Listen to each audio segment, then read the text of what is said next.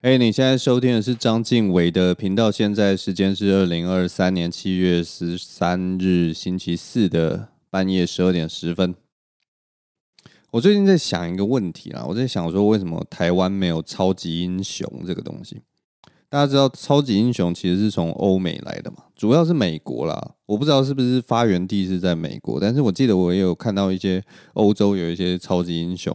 的漫画什么的，好像有看过俄罗斯吧，然后还有法国，好像也有类似的东西，但是台湾一直都没有。那我就在想，哎，台湾也有受到那种日本文化的影响。那日本其实也是有一些超级英雄的作品，我不知道，可能像什么面包超人嘛，然后可能哦，早期其实还有一些什么假面骑士啊，诸如此类的，然后什么那个那个什么战队的。他们也是都是穿着那个奇装异服，然后打怪兽嘛之类的，就是差不多这种东西。可是为什么台湾就是没有这种穿着呃一个制服的那种？我不知道哎，就是那种惩奸除恶的那种正义形象的英雄，为什么台湾都没有？后来我最近想一想以后，我找到答案了，你知道吗？你知道台湾之所以没有这些超级英雄，就是因为天气太热了。这些超级英雄都要穿紧身衣，你在台湾怎么可能穿那个紧身衣？台湾的夏天热成这样，最好是会想要穿呢、我完全可以想象，就是如果今天台湾有一个蜘蛛人，好了，我们就直接找一个漫威英雄，你找一个蜘蛛人来了，然后呢，蜘蛛人的朋友可能就看到有人在一零一大楼快要掉下来了，好，你先不要管到底那个人怎么爬到那个一零一上面，然后反正就是。好，摇摇欲坠，快要死掉了。然后呢，那个他的朋友就冲过去找蜘蛛人，蜘蛛人跟他说：“蜘蛛人，蜘蛛人，你赶快去救救他！那个有人要从一零一掉下来了。”然后就完全可以想到那个蜘蛛人就看一看外面，然后就回他的朋友说：“哎，中午哎，很热哎，十一点到两点我是不出门的，而且你知道吗？我去救他，我还要穿紧身衣耶。”你知道那个紧身衣如果流汗，然后把我那个身体粘在一起，我有多恶心吗？偶尔可以让人死一下没关系吧？我救那么多人，这一次应该还好吧？而且那个那个人为什么会选在大中午在一零一？他根本就是 死意坚决才会这样子选择吧？完全可以想象蜘蛛人这样回应他，因为这件事情真的是。哇，你你不要讲蜘蛛人救人啊！我中午出门去买便当，我就已经觉得 非常受不了了。我中午出去买便当，我有的时候就会想说，我干脆饿死算了。我出来干嘛？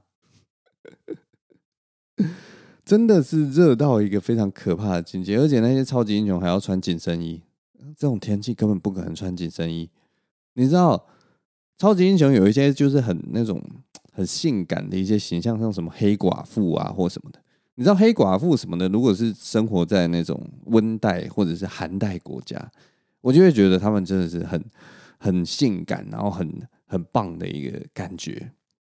但是如果他在 亚热带国家或热带国家，然后你看他这边做那种打斗的动作什么，然后全身穿着那个皮革的紧身衣，然后你就想说，靠，里面应该超臭吧？我脑中只有想想过，这黑寡妇应该全身都是汗臭味吧？太可怕了！除非她不流汗呢、她不流汗是怎样？是狗吗？还是什么的？就是散热全部都靠那个舌头这边这样子吗？我不知道了。反正我就觉得，超级英雄真的很不适合在台湾，因为台湾真的一半的时间都是夏天，没有一个超级英雄会想要在这个时候穿着那样子的衣服出去。而且像我们夏天的时候，最怕就是走在什么？走在那个汽车的旁边，汽车都会排放废气嘛，然后那个引擎本身就在发热，所以你不管是骑车或走路的时候，你只要走过那个汽车，你就觉得有够不舒服。那你想想看，那个钢铁人，他全身上下都在冒火，诶，手也会冒火，脚也会冒火，还要飞在空中，那个东西会散发多少的热量？就算他的那个盔甲里面有开冷气。我就觉得他手脚应该超级热的，热到一个非常不舒服的境界。漫威里面最舒服的应该就是浩克了吧？他全身都没有穿衣服，然后只穿一个裤裆，有没有？感觉就很凉啊。不过他那样穿可能会晒伤，我不知道哎。浩克会晒伤吗？可能不会晒伤了，因为它全身都绿绿的，可能就是跟那个叶绿素一样，就是可以直接把那个太阳吸进去，太阳光吸进去，然后转化成能量之类的。好啦，我乱讲的，因为我知道浩克他不是不是这个原理啊，但他他就是绿绿的嘛，他大概不会晒伤，因为他浩克是不是有一个什么，就是会自动他的伤口会自动愈合之类的，所以可能晒伤就是在那个一瞬间就是哎。晒伤了，哎、没晒伤，哎、晒伤了，没没晒伤之类的，就这样来来回回，好无聊、喔。我到底在讲什么？好，来，我喝一下水。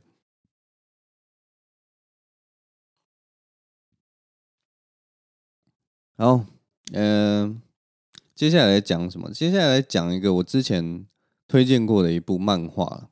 我之前推荐过一部漫画叫做《国王排名》，然后我之前看到它在那个 Netflix 上面。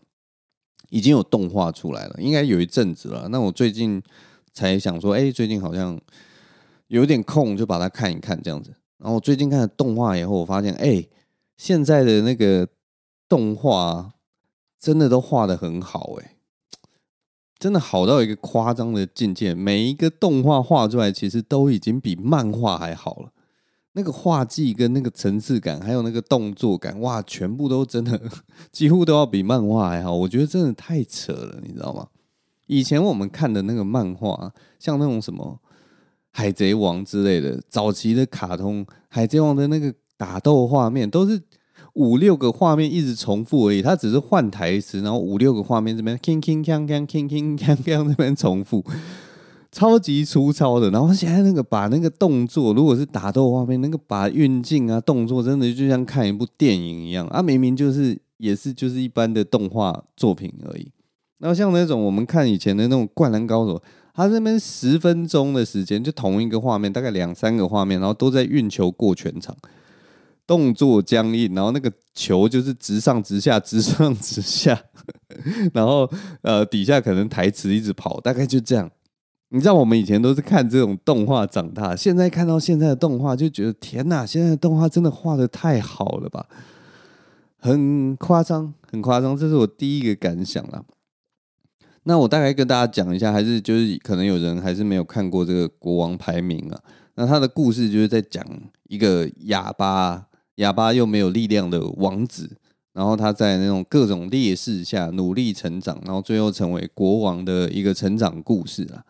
听起来好像是类似童话故事，很简单，但是里面就是，呃，因为它的作者好像是一个上班族吧，所以他其实里面有嗯埋了很多就是那种善恶灰色地带的那些呃一些转折什么，所以蛮推荐大家去看的。那我这一次就是一样，我就是从动画第一集开始看嘛，然后一方面欣赏那个他那个动画组很厉害的那个画技，然后另一方面就是哎重温一下他那个故事带给我的一些力量。可是奇怪的就是，我这一次看这个国王排名的时候，我越看越不对劲，你知道吗？我就跟我女朋友说：“哎，你不觉得这个很不对劲吗？就是 不知道哎，有一种就是很违和的感觉。”然后他后来看一看，我女朋友就忽然跟我说：“哦，我知道你说的那个违和的感觉在哪里。”我就说：“在哪里？”他就跟我说：“因为这整部卡通都在情勒别人呐。”然后我就哦，恍然大悟，你知道吗？原来国王排名，他应该 他应该要叫做情勒排名才对，因为 里面那个主角，里面那个主角，他那个王子哑巴王子叫做波吉，他就是里面最大的情勒王，你知道吗？他真的超好笑，因为这整部片真的都在情勒。当我们觉得就是有哪个角色很坏的时候。下一秒就会开始讲这个坏蛋他的背后悲伤的故事，你知道吗？这件事情基本上就是在情勒观众，就是我们看到他做的事情，我们正要讨厌他的时候，下一秒那个就告诉说：“哦，他之所以这么坏，他之所以这么坏，就是因为他怎样怎样怎样怎样。”然后那个观众一瞬间就忽然啊，对啦，真的是很值得同情，我们不忍心骂他了。或者是说，当有一个坏蛋做了一个坏的事情，他接下来就会什么受到良心的谴责，然后怎样怎样怎样，然后就马上擒得观众，让观众就觉得我没有办法讨厌这个角色，怎么办呢、然后我们再来讲讲那个主角，情德排名第一名的波吉，那个王子，他整部片就是一直受挫，一直哭，一直哭，一直哭。然后每次只要他做一些，你知道吗？他做一些很愚蠢的事情，然后他就会就是泪眼汪汪的，然后跟里面的角色说：“都是我的错，我不够努力，对不起。”哦，他他不能讲话，因为他是哑巴，所以他就是讲那个我刚刚讲的那个台词，但是他是这样，呃呃呃不呃不呃呃这样，他真的是这样讲，我我真的没有在丑化他，他但是他就是发出这样子的声音，然后。好了，听起来很像在丑化他，但是，但是总之他就是会先示弱，然后大家就觉得你知道吗？连里面的角色看到他这样，就只好回应他说：“不，波吉，你已经很努力了，这件事应该是我的错才对，是我对不起你。”所有人你知道吗？都在对波吉道歉。但是，之所以所有人都对波吉道歉的原因，就是因为波吉一直在情勒大家。你知道吗？你从这个角度去看，你就觉得细思极恐。就是波吉，你你哭屁呀、你为什么一直都当好人呢、其他人都好像对不起你一样。然后波吉在里面就是那种。很天真、很无邪的那个形象，然后一直哭，一直哭，一路从头哭到尾，这样子。好的，他是一个小孩子，他哭很合理了。我就是在扭曲这个故事，但我看的时候真的是这次第二次看嘛，就是第一次是看漫画，然后现在是看卡通，真的是觉得哇，真的是情勒排名哎，这根本不是。以后反正这个故事我都会叫他情勒排名，我不会再叫他国王排名的。反正如果有兴趣的人可以去看看这部卡通。那你先不要被我这个误会的言论带着风向走，你就好好的看这部作品，因为这个作品是真的蛮好看的，不管是漫画或者是卡通，其实都很赞呐，就蛮推荐。好了，我喝个水。接下来要跟大家分享的是一个我生活上的事情。我好像在之前，其实应该就已经有跟大家分享过，就是我这个人其实不大吃肉啊。哎，好像不是这样讲啊，就是我我我我我可能有点讲错了，应该是说我这人吃不出来肉的差别。好，这样讲也很奇怪，我其实吃得出来肉的差别。好，哎，再让我修正一次，我这个人呢、啊，对于肉的品质好坏。相对来讲没有那么要求，就是我就觉得肉就是肉啊，新鲜的肉好吃，不新鲜的肉难吃，大概就是这个样子。但是我不会真的特别说，例如说我吃 A 五和牛跟一般的好吃的牛肉，我可能不会真的觉得说哦，差的它的差距有够大，然后天呐，A 五和牛超级好吃这样子。对我来讲，肉就是肉。我也许会觉得说，哎，这个 A 五和和牛吃下去是蛮好吃的，没有问题。但是别人吃这个 A 五和牛，他是会有一种上天堂的感觉，就 Oh my God，这个牛太好吃了吧？我倒是没有到这个样子。然后平常也是，我平常是真的也是不大吃牛肉的一个人，所以反正就是我对于肉的要求没有那么大。但是我最近这这两周啊，我连续两周去吃了那个干杯，那我必须说啊，干杯也许就是会让我改观的一家店，你知道吗？我记得我第一次去吃这个干杯的烧肉的时候，最早以前，好久好久以前去吃干杯烧肉的时候，其实我心内心还是没有留下那么大的印象。我知道它算是好吃的，但是我吃完以后，一样就是觉得 OK，它就是一个烧肉店，这样很好吃。但是 So what？这样它没有留下任何印象。但是我这两周连续两周去吃这个干杯的时候，我真的有一种被电到的感觉，你知道吗？就有一种，就是把那个呃，充满我这次点的，我每两次点的其实都是一样的，都是那个猪跟鸡的那个呃拼盘五间套餐，因为我还是不吃牛这样子，所以我就点了猪跟鸡的五间套餐。然后不得不说啊，它那个伊比利猪啊，哇，真的是有够好吃，它那个油花是饱满的。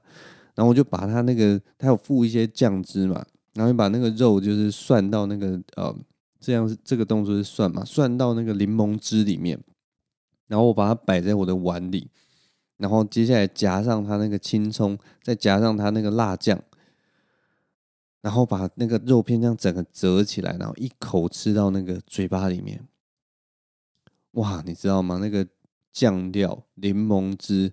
跟那个肉的香气，还有它的那个油脂啊，直接全部在我的嘴里面迸发开来。你知道我的味蕾好像在那一瞬间就全部被填满了，它那个层次感，那个丰富的每一个香气，全部都刺激着我每一口肉。在那一瞬间，我忽然觉得，哇，这肉真的是太好吃了吧！我觉得这一次吃肉的体验，可能包括它的调味，包括它的呃，它它的肉都有经过腌制过嘛。然后再加上它是用它那个它的那个炉啊，是用那个原子炭，所以你基本上你还是是能够尝到它那个炭的香气。然后整个你这些东西用它比较好的原料放到你的嘴里的时候，天哪！这个肉真的是好吃，它真的是远超过我过去吃的所有的肉，你知道吗？而且不止它那个伊比利猪好吃，它的那个鸡肉我不知道为什么哎，它烤出来的那个鸡肉也是非常的鲜嫩，然后非常好吃，然后一样就是那个鸡皮的部分，那个油脂也是恰到好处。我不知道是不是我这料理的功力这这几年真的突飞猛进，但总之我。用那个炭炉去烤那个肉的时候，我都可以烤的恰恰好，然后再配上我刚刚讲的一样去沾那个柠檬汁，然后加上那个青葱，加上那个辣椒，然后一口咬下去，天哪！那个鸡肉也是在我的嘴巴里面，像是一只小鸡直接从蛋里面蹦出来一样，哇！那个香味真的是太完美了，而且真的那个肉肉真的是烤到一种。有入口即化的感觉，当然没那么夸张了，我还是有咀嚼一下，但是它真的是在那在那个嘴巴里面是一种很滑很嫩的那个感觉。然后我们吃完那个肉跟那那些香料之后，再扒个一两口饭进去，你知道吗？那一瞬间那个饭也变得无比的香甜。我这次去干贝吃的那个五间套餐，真的是让我我有一点。你知道吗？对于吃肉这件事情，有一点改观了，有点像是我的味蕾在这一刻忽然成长到我懂得肉到底好吃在哪里。我再也不觉得说肉就是肉，就是那样而已。它真的是打开了我整个对于肉的世界观，你知道吗？我好像看到一个另一个世界，我忽然觉得这个肉真的是好吃到不行啊！我的妈呀！但我现在还没有到那种，就是它真的很好吃，所以我想要去呃接触更多的肉，或者是说我去追求这个肉之道，我想要追求那个极致的肉，极致的肉，我还没有走到这一个这个方向。但就是觉得说，哇，我现在才才懂好吃的肉跟不好吃的肉那个差距有多大，这种感觉。可能我以前吃肉真的是都没有很专心去吃，然后这一次，最这两次这两周连续去吃了干杯两次，因为它有那个五间套餐，蛮划算的，然后吃起来很爽，然后去吃，然后这次有细细品尝，才真的觉得哦天哪，以前真的都是在乱吃肉啊，那现在真的是比较认真的知道肉好吃在哪里了，啊，大概就是这种一个感觉啦，然后。反正我第一次去吃干杯的时候是叫那个小杯的啤酒，然后也是叫那个他他那个五间套餐有分中份跟大份这样子，我也是叫中份的，也就 medium。然后这一次第二次去吃，就是这一周这一周去吃这个干杯的时候，我就决定不行，我不不要再不要再委屈自己了，不要再叫这个 medium，我这一次就叫了那个五间套餐 large 大份的。所以它那个肉也是 double，哎，不是 double 了，好像多三分之一之类。然后那个鸡肉也是多三分之一。然后我再叫一瓶，再叫一杯那个一千 CC 的帝王杯啤酒。哇，喝它个痛快！中午时间，中午就在那边喝一千 CC 的啤酒，然后配那个鸡肉跟猪肉，但是好吃，真的好吃。我觉得干杯就是厉害，厉害，没什么别的话好说。所以如果大家有兴趣的话，以后中午也可以去吃一下这个干杯的午间套餐。我不知道大家多多爱吃烧肉之类的，但是总之跟大家分享最近这个生活的啊。另一种成长，呵呵，另一种体验，这样子，可能大家早就知道了，是我这种一直不知道肉到底好吃在哪的人，才会在这边大惊小怪。好了，哎，对了，有件事想要问你们：半夜的时候聊肉的话题，或聊吃东西的话题，你们会不会觉得很冒犯呢？会不会觉得啊，我半夜打开这个 podcast 又不是想要听你这边讲吃的东西，你真的是太过分了，张敬伟搞什么？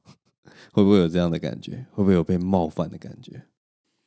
好了，没关系，我们接下来讲一个呃比较不那么冒犯的话题好了，我们来讲 Me Too 好了，又要讲 Me Too。又要讲 Me Too，你到底在搞什么啊？张经纬，不要再讲 Me Too 了。好了，我没有要讲 Me Too 沉重的部分。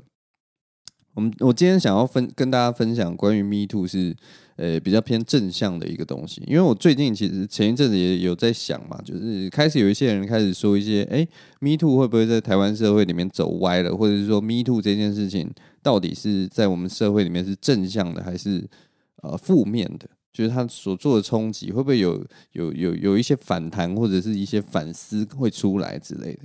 那至少我这边我至少听到一个是算是一个正向的一个例子了。那正向的例子，我就会跟大家分享一下。总之呢，呃，有一个喜剧演员叫做杰克蒋佑哲，他是呃，反正他就是一个我我算是还蛮熟的喜剧演员了。那他之前在他的 p a r k e t 节目就有。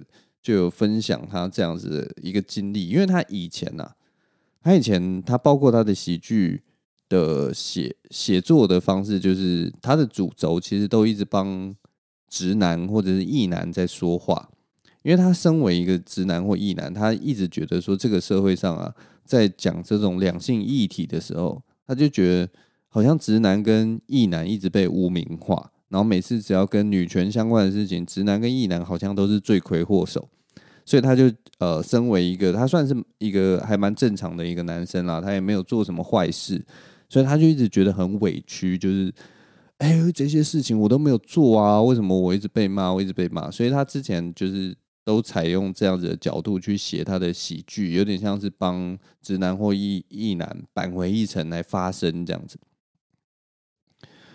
结果，反正这次 Me Too 事件之后，他其实就问他办公室的伙伴，然后就问一个女生说：“哎，你有性骚扰的经验吗？”就是他好奇嘛，所以问问看。结果那个女生也是因为就是朋友了，所以他就很信任的把自己这一辈子呃成长过程中所受到大大小小的性骚扰不同程度嘛，这种事情就是有的大有的小，有的可能是呃。呃，别人不小心让你不舒服，你可能就呃可以很简单就释怀，但有些也是就是让你非常不舒服，那只是可能碍于我不知道，可能是长辈，可能是学长姐什么，反正诸如此类的，让你不舒服的事情，你就只能吞，你就只能忍受。那他就把跟跟杰克分享了这些大大小小性骚扰的事情。